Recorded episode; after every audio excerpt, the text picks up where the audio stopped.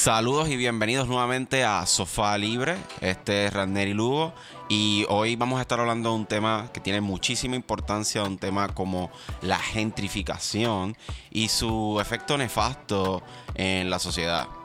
Eh, para hablar un poco más de este tema, hoy me acompaña Paul Figueroa.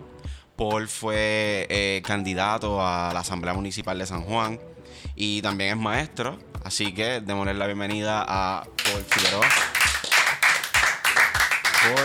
gracias por acompañarnos en el segundo episodio de Sofá Libre. Eh, Sofá Libre, pues, es un espacio en donde pretendo, ¿verdad?, tener este tipo de diálogo sobre distintos temas, debatir y, comunicar temas de importancia. Eh, ¿Cómo te encuentras hoy? Pues me encuentro bien, gracias y gracias por invitarme. Este, estoy contento de estar aquí en. Gracias, gracias a ti, gracias a ti. Gentrificación. Gentrificación es algo que en los últimos años hemos notado cómo, cómo ha ido creciendo, cómo los distintos espacios como la calle Loíza, eh, la calle Serra, Barrio Obrero, Santurce entero, ha pasado por todo esto. Háblanos un poco, ¿verdad?, de, lo que es la gentrificación y lo que has visto hasta ahora. Eh, pues la definición de la gentrificación es cuando un área, una zona deprimida o marginada, económicamente hablando, eh, donde esa población tradicional es reemplazada por otra población que, que tiene más, más, recursos económicos, ¿no? Eh, y eso cambia, cambia la comunidad, ¿no? los tipos de negocios que están ahí, el precio y el costo de vida en esa zona. Pero creo que en Puerto Rico sí, sí ocurre la gentrificación, ¿no? Em, que tal vez lo puede ver en otros pueblos, donde son comerciantes puertorriqueños que abren negocios y cambian eh, el carácter de una comunidad. Pero lo que estamos viviendo a nivel país ahora mismo, por consecuencia de la ley 2020, 2022, no es tan solo la gentrificación, sino el colonialismo del asentamiento. Mm. Porque con la gentrificación es cuando tú tomas a una comunidad y la cambias por otra, o cambias el carácter de esa comunidad, eh, con, residentes nuevos. La gente que recibe eh, esos decretos de ley 2022 solamente tienen que estar en Puerto Rico seis meses del año.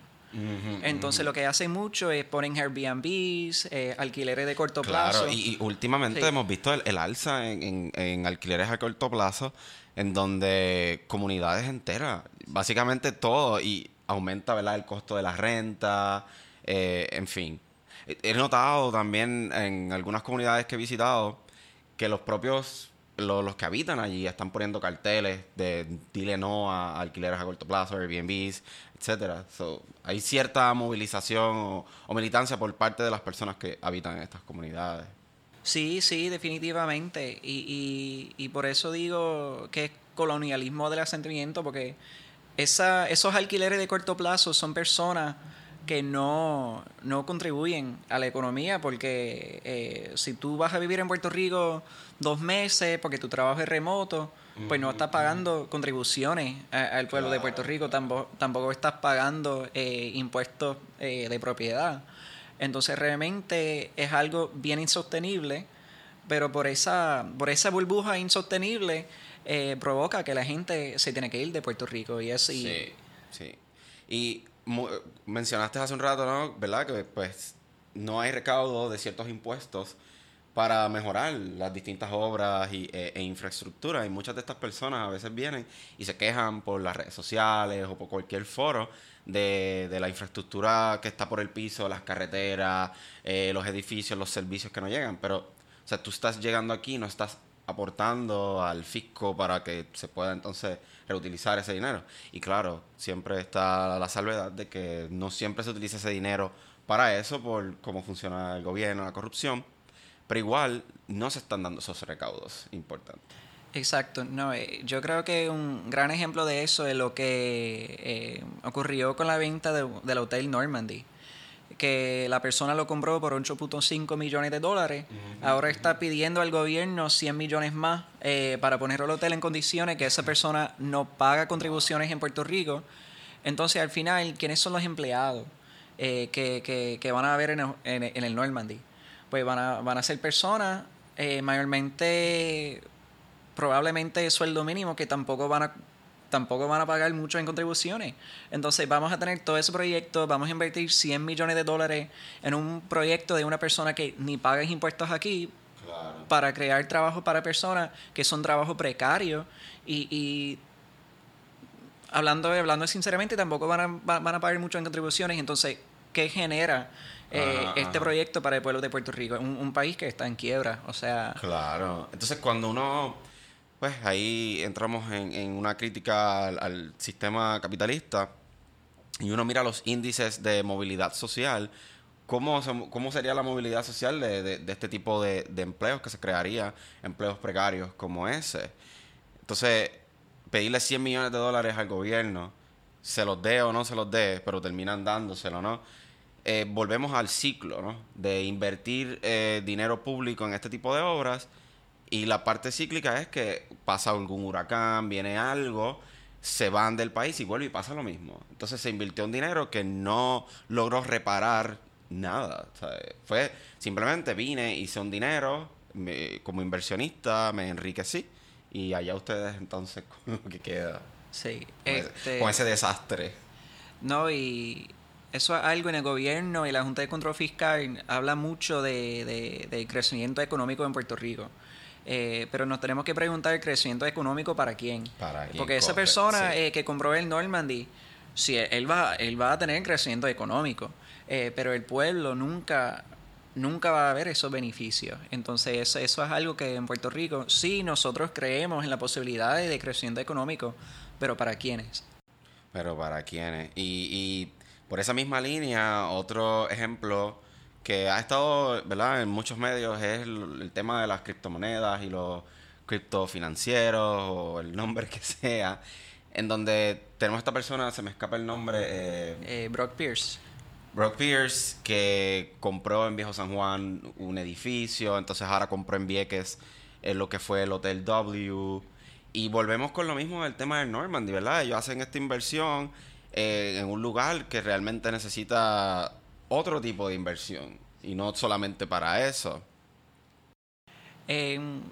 definitivamente en el caso de Vieques y Culebra es más es hasta más lucrativo para ellos eh, porque ellos tienen que pagar eh, si tú tienes un decreto de ley 2022 y abres un negocio en Vieques o compras un lugar en Vieques tienes eh, pagas menos contribuciones todavía que en la Isla Grande. Y por eso, por eso ha habido tanto enfoque en Vieques y Culebra de la gente de la ley 2022. Porque, porque las, las exenciones son hasta más atractivas. Y esta persona compra el hotel y también compra, me parece que una finca aledaña a los terrenos del hotel. Porque la idea, ¿verdad?, es tener como que su propio su propio pueblo privado de, de, de cripto o no sé. Pero sí. Y moviéndonos, la, la, la, ley 2022, que ahora ¿verdad? la ley 60, como me explicabas hace un rato, la amplía. Eh, háblanos un poco más ¿verdad? De, de, esa, de esa parte, ese andamiaje que permite que vengan estos extranjeros a, a, beneficiarse de, de, Puerto Rico. Pues de la ley 2022, una de esas es para individuos, la otra es para corporaciones. Entonces, si yo soy una persona y tengo una corporación, pues puedo solicitar las dos cosas. Y por eso esas leyes, se, cuando se habla de una, siempre habla de la otra. Exacto. Eh, Como que son parejitas. Exacto. juntas. la ley 60 es una ley que llegó después, eh, que es una nueva ley contributiva para Puerto Rico, eh, que sí tienes algunos beneficios eh, dentro de, eh, para puertorriqueños, pero también fue hecha con, con una intención de, de expandir eh, los beneficios económicos para el élite y los inversionistas. Pero también hay otra ley, que es la ley, este, la ley contributiva de Trump, que él aprobó en el año 2017, que crea zonas de oportunidad. En la zona de oportunidad son para comunidades, mayormente personas de color, de minorías raciales y comunidades pobres. Entonces, en un estado, solamente el 25% de un territorio de un estado puede ser declarado como una zona de oportunidad. En Puerto Rico hicieron una excepción, es 98.5%. No se cubre casi toda la isla, menos eh, los bases militares y algunos barrios. O sea que básicamente casi todo el país. Sí, sí, casi todo el país. Eh, hicieron esa excepción porque pues la mayoría de Puerto Rico es bajo niveles de pobreza y porque la mayoría de la población puertorriqueña es latina, entonces nos consideran, pues... Claro, y de nuevo, cuando esa comparación o, cuando ¿verdad? determinan lo de la zona de oportunidad, comparándose con Estados Unidos, siempre vamos a estar muy, muy, muy por debajo, porque el, nivel de producción y calidad de vida allá claramente es más alto, posiblemente, o, sea, no, posiblemente, lo es. Quizás por, muchas razones, tales como, pues, es un imperio, que se ha beneficiado de tener tantas colonias alrededor del mundo y, todo el, mecanismo imperial que tiene Estados Unidos. Entonces, comparar a Puerto Rico con eso para luego determinar eh, lo de la zona de oportunidad y, convertirnos en un paraíso fiscal, eh, pues se ve que es parte del diseño. No, y, y, yo para mí algo que hasta encuentro más, más ofensivo. Eh, ¿verdad? Como dije, la ley de, la ley de zonas de oportunidad fueron, para, fueron creados para atraer inversión a comunidades donde la mayoría de la población es una minoría racial. Entonces eso aplica a Puerto Rico, entonces nos están diciendo básicamente que nosotros somos una minoría eh, en nuestro propio país. O, sea, somos, un, país, somos un país latino, somos un país caribeño. Qué, eh, cosa. Y pues eh, no, a, mí no me mata la idea de ser considerado una, una minoría. Ah, es como ya me tienes la bota en el cuello, siendo una colonia por, ¿sabes? Por un siglo, más de un siglo. O sea, aún así me pones que soy una minoría en mi propio país. O sea, habiendo más de 3 millones de habitantes, no, eres una minoría en tu país. Qué locura. Entonces, hablábamos hace un rato también con el tema de los paraísos fiscales y cómo Puerto Rico funciona como paraíso fiscal para muchísimas de estas personas eh, que son habilitados por leyes tales como la Ley 60, 2022. Y, y el mero hecho de ser un paraíso fiscal hace inconsistente la, la, la lucha por porque Puerto Rico se convierta en un Estado. Porque pues bajo esa federación de estados la idea es que todo el mundo pues puede, hay igualdad de condiciones para tú tener una vida plena. Entonces, esa aspiración a que Puerto Rico se convierta en un estado de cara a, este tipo de leyes, como que muestra cierta ambivalencia e hipocresía por parte de las personas que aspiran a, eso. Sí. Bueno, este sí, totalmente. Eh, porque si Puerto Rico fuera estado, eh, la dinámica cambiaría totalmente. En muchos de esos norteamericanos que están llegando aquí es porque ellos no quieren pagar contribuciones federales. Entonces, si nosotros fuéramos Estado, sí, tendrían que pagar contribuciones federales.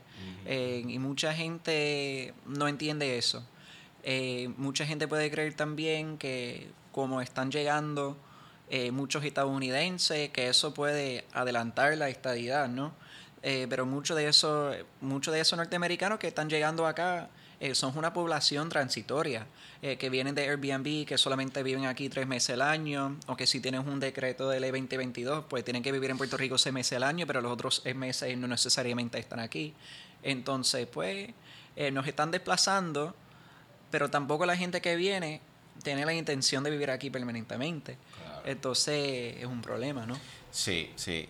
Y, y, el problema aún se suma, o sea, el, problema empeora cuando muchas de estas personas vienen con la mentalidad de, de apropiarse de los bienes públicos privados, eh, bienes públicos como, como las playas. Ahora mismo pues tenemos una, una militancia que, que, cada vez crece más con el tema de que hay personas, tanto locales como los que vienen, que creen que Puerto Rico las playas pues, son, pueden ser privadas. No, definitivamente. Lo que yo siempre digo a esa gente que viene acá, yo mira, California tienes unas playas hermosas, en Florida tiene playas hermosas, Texas también. Quédense, quédense ahí, porque, porque aquí, aquí la cultura eh, con respecto a las playas es bien distinta, ¿no? Eh, y nosotros valoramos eh, las playas y nosotros valoramos que en nuestro país eh, la playa, que, la, que las playas son públicas. Pues entonces, ¿verdad? En la misma línea de, del tema de la ley 2022-60, ley de incentivos, eh, hay mucha gente que cree, ¿no? Que, que esto ha sido positivo. ¿Realmente ha sido positivo? ¿Cuáles han sido los logros de, de esta ley? Eh, pues, ¿verdad? Ha sido, ha sido un gran proyecto de marketing eh, por, por parte eh, de los eh, de las corporaciones y de las personas que reciben eh, beneficio de la ley 2022. Ellos tienen sus propias eh, fundaciones, sociedades. Eh, también hay incentivos a ellos a dar dinero a organizaciones sin fines de lucro en Puerto Rico. Entonces están comprando poco a poco el, favor de, de, esa, de esas organizaciones que, que proveen servicios necesarios al pueblo, ¿no? Eh, también el ejemplo de Rincón, donde tenía al principio, eso fue como hace cuatro, hace como cuatro años ya, eh, que tenías una guagua que decían, ah, esa es la guagua de los sueños, y, y- y cuál es el sueño que tú tienes, y vamos a ayudarte, eh, co- cosas como el cripto te van a ayudar para lograr la independencia económica, eh, y prometían muchas cosas. Pero al final del día, lo que han hecho es aumentar el costo de vida eh, aquí en Puerto Rico. Lo han hecho imposible eh, para personas eh, puertorriqueñas, personas que residen en Puerto Rico, a, a comprar eh, propiedades. Claro, últimamente hemos visto eh, también otras otras protestas o lucha eh, en contra de eso, porque ahora mismo casi imposible adquirir una propiedad a, a un precio, tú sabes, que, que se pueda con, con lo que pagan en el país, porque también hay otra crisis ahí de que lo- los salarios no son justos, no te, tú no puedes tener una vida digna en Puerto Rico. No, y entonces, ¿verdad? Tratan de venderlo de algo que esa gente que viene a Puerto Rico, pues vienen a ayudar. Eh, pero sinceramente, no ayudan en nada. Eh, la ley 2022 ya, ya cumple 10 años. En esos de- 10 años ha creado 36 mil empleos. Que dice 36 mil, eso es un montón de empleos. Pues eso es poco más, poco menos de, de 4.000 empleos cada año. Eso es 0.5% eh, eh, de, del crecimiento económico en Puerto Rico. Pero entonces ese, ese 0.5% eh, de la economía puertorriqueña, eh, el gobierno ha perdido 21 mil millones de dólares en ingresos eh, por parte de eso, eh, por esos decretos. Y Claro, llevan, el, el porcentaje que pagan es bien, bien poco. Exacto, exacto. Eh, no, lo, lo, eh, las contribuciones por ingreso de lo que ellos pagan es de 1,4%. Eh, ellos no tienen que pagar el 90% de CRIM, eh, no hay contribuciones sobre sus ingresos pasivos y hay, este, hay una exención de 90% de, lo- de los impuestos municipales. Y pues lo que pagan es bien poco. Entonces nosotros eh, nosotros perdemos cada año 21 mil millones de dólares de recaudo para el dinero, pero ellos llevan a Estados Unidos 36 mil millones de dólares en ganancia. Entonces, eh, lo que generan son muy pocos empleos. Muchos de los empleos que ellos eh, crean son, son trabajos precarios y lo que ellos hacen es llevar todo el dinero y nosotros somos un país en quiebra. eh, Ajá, y ajá. no, es- no estamos en la posición para estar perdiendo eh, 21 mil millones de dólares todos los años. Claro. Entonces, pues, como mencionabas ahorita, ¿no? Que, que, que esta, esta guagua que pasaba por Rincón vendiendo la idea de que sí, tú puedes tener una mejor vida si te metes en esta dinámica. Al igual así, pues, los políticos que metieron esta ley han hecho ver como que Puerto Rico en su quiebra, esa era la panacea o la cura para salir de- del hoyo. Eh, ahora, como has mencionado, ¿no? Lo- los efectos que ha tenido esa ley. Pero la ley 60, en adición, tiene algunas cláusulas o algunas partes que sí se pueden, que nos pueden beneficiar a nosotros los puertorriqueños y quizás es, en vez de abolir la ley completa, sino enmendar algunas partes o Sí. ¿qué, qué te parece eso? Bueno, hay un movimiento para, para abolir la ley la ley 60 eh, y sí, esa ley tiene muchas cosas nefastas que, que hay que cambiar y hay que, hay que erradicar, ¿no? pero sí, tienes algunas cosas eh, que pueden beneficiar a los puertorriqueños. Entonces, el problema, si optamos por abolir la ley 60 para crear una, una nueva ley, una, una mejor ley, pues ¿qué pasa en, esa, en ese entremedio, no? Okay, eh, entre, la abolición de la ley y la creación de una ley nueva. Eh, entonces, yo creo que podemos considerar todo, eh, considerar los lo, pros y cons de todo, eh, pero no toda la ley 60 es mala. Y, y aún así, si, si las abolimos, van a haber parte de esa ley que, va, que van a ser parte de la, de la, de la nueva versión reformada, ¿no? Okay. Y es no. Y, para mí, no es solo atacar a una ley específica, eh, porque son muchas. Eh, hemos hablado de la ley 20, la 22, la 60 y la zona de oportunidad. Entonces, si atacamos solo a una, pues solamente estamos resolviendo una parte del problema. el problema es el colonialismo, el problema es el paraíso fiscal y que hay unas personas eh, que quieren utilizar a nuestro país eh, para enriquecerse y no tener ningún beneficio para, el pueblo de Puerto Rico. Exacto. Es como es un tipo de transacción totalmente unilateral, en donde nosotros, pues lo que recibimos es más, mayor sufrimiento, porque, de nuevo, el dinero no se queda aquí. Hay un escape de capital eh, y las cosas no, no, mejoran para el puertorriqueño de a pie. Y, no llegan las cosas, ya que nos tienen como si fuéramos una maquinita de imprimir dinero eh, y punto. Eh, algo más que, quisiera añadir o ¿qué, propuestas hay para quizás enmendar estas leyes? ¿Qué, se ha estado comunicando de los distintos sectores de las clases políticas o organizaciones en Puerto Rico? pues María de Lourdes Santiago, quien es la portavoz eh, del PIB en el Senado, ella presentó el año pasado el proyecto de Senado 40 y eso lo que hace es derogar la ley 2022 y hacer las enmiendas que nosotros creemos son necesarias a la ley 60. Y eso, pues, en efecto, pondría fin al paraíso fiscal. En, ¿Verdad? Como nosotros somos una colonia, eh, no tenemos el poder eh, para, para abolir a la zona de oportunidad, eh, pero sí hay movimientos gestionados, particularmente en la diáspora, eh, para atacar específicamente la ley federal que, que eh, crea esa, esa zona de oportunidad. Ok, y esa, algunas de esas enmiendas de María de Lourdes, eh, ¿cuáles son? Pues el proyecto de Senado 40 es para derogar la ley 2022 completa, sí. ¿Y, y qué entonces la, la o sea, ¿qué, vendría luego de, de ser abolida o sea, ¿qué, qué, cuál es la aspiración o a lo, que se busca? Eh, pues lo que nosotros buscamos es abolir cualquier ley que, le da una ventaja a una persona de, clase alta rica de Estados Unidos que, le da un beneficio que los puertorriqueños o, la persona que recibimos aquí eh, no podemos recibir. ¿no?